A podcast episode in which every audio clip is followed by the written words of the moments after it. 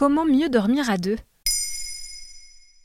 Merci d'avoir posé la question. Si ton partenaire passe son temps à ronfler, à te piquer la couette ou à se retourner toutes les 5 minutes et que tu as de plus en plus de mal à supporter de dormir avec lui, je te rassure, tu n'es pas la seule personne dans ce cas. Selon une étude menée par la neurobiologiste Joëlle Adrien, directrice de recherche à l'INSERM et publiée en 2017 par l'Institut national du sommeil et de la vigilance, 50% des personnes interrogées affirment dormir en couple, mais 41% disent préférer dormir seul et 50 4% d'entre elles se disent en manque de sommeil.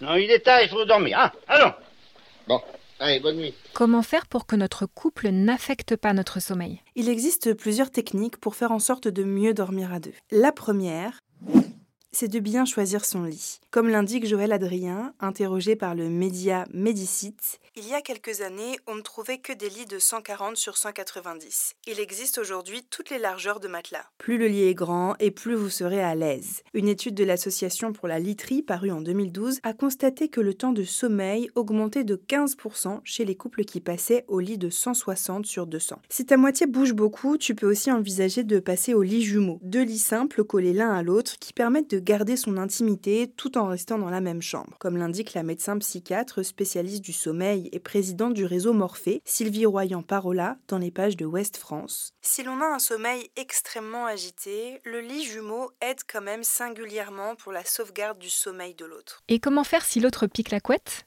La deuxième astuce c'est d'utiliser deux couettes au lieu d'une seule. Cela permet d'éviter les bagarres et le couloir de froid qui peut s'installer lorsqu'on dort dos à dos. Cela permet aussi de respecter la frilosité de chacun. Une personne plus frileuse peut prendre une couette plus chaude que l'autre. Toujours selon Sylvie Royan-Parola, en France, on n'a pas l'habitude de cela, mais ça fonctionne très bien.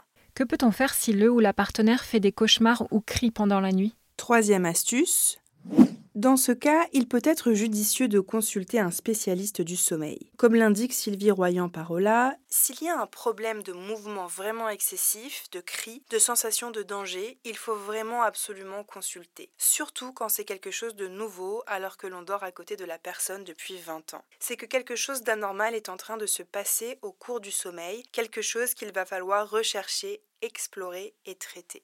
Si ton conjoint ronfle, une consultation sera aussi peut-être nécessaire. Si c'est trop compliqué, tu peux toujours faire chambre à part pour préserver ton sommeil. Cela ne veut pas dire que ton couple va mal, la pratique est d'ailleurs de moins en moins tabou. Selon une étude de l'IFOP menée en 2021, 10% des Français font chambre à part et 6% y songent.